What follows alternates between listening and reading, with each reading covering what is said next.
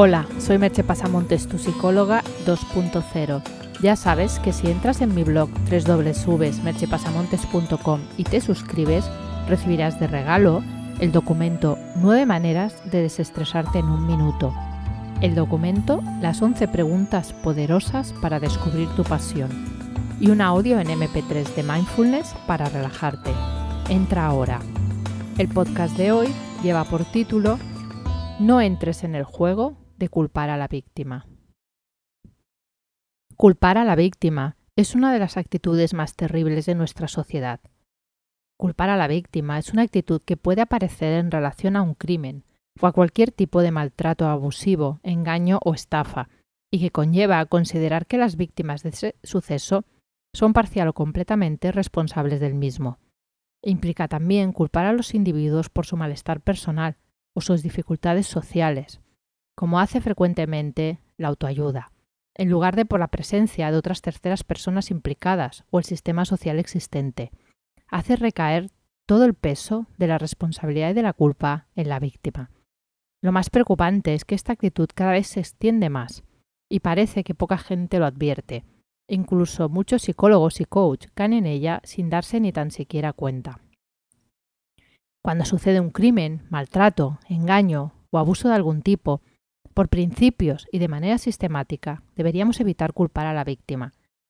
Ni tan siquiera deberíamos caer en usar el más aceptable era su responsabilidad, para suavizar el hecho de que estamos echándole la culpa.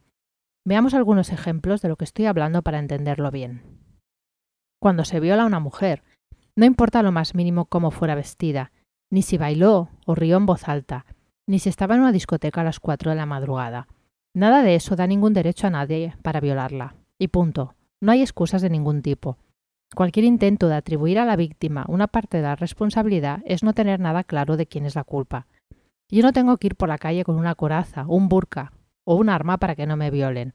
Es tan de cajón que hasta me sorprende que se tenga que explicar. Lo mismo sucede con robos o hurtos. Si alguien me roba el monedero en el metro, no es culpa mía, ni siquiera por haberme distraído. Yo debería poder ir tranquilamente en el metro sin miedo a que alguien me robe la cartera o el móvil. Que tengan que poner atención en eso muestra un problema sin resolver en nuestra sociedad. En ningún caso es una debilidad mía. Una mujer maltratada es una víctima, incluso si sigue con su agresor. Tal vez esté aterrorizada o tema perder a sus hijos si se va.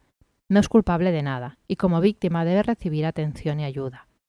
Que hubiera jubilados que firmaran las preferentes no es culpa ni responsabilidad suya.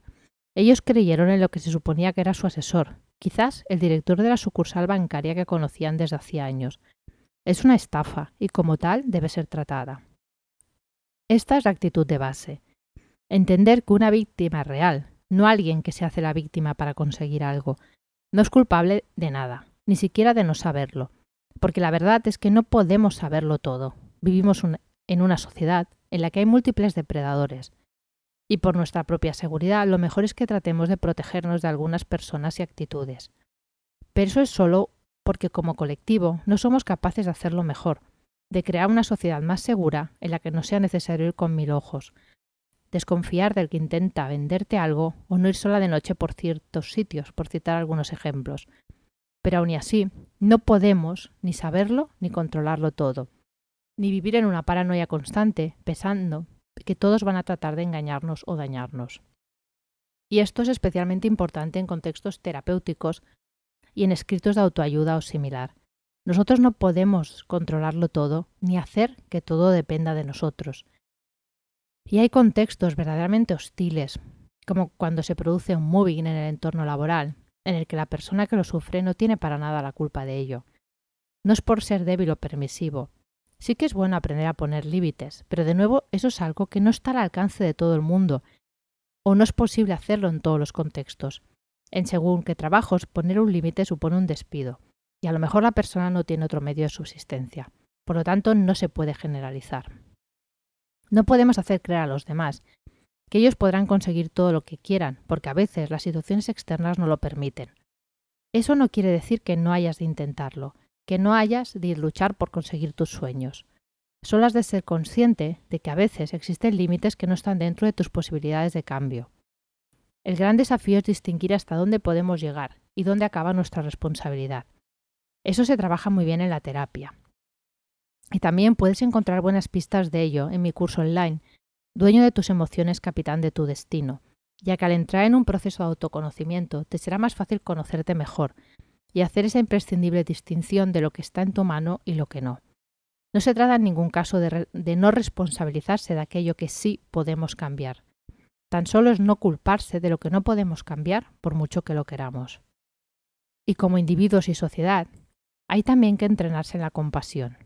Y para ello practicar el mindfulness es una de las mejores vías, especialmente las prácticas de la autocompasión, de las que ya te hablé en otro podcast.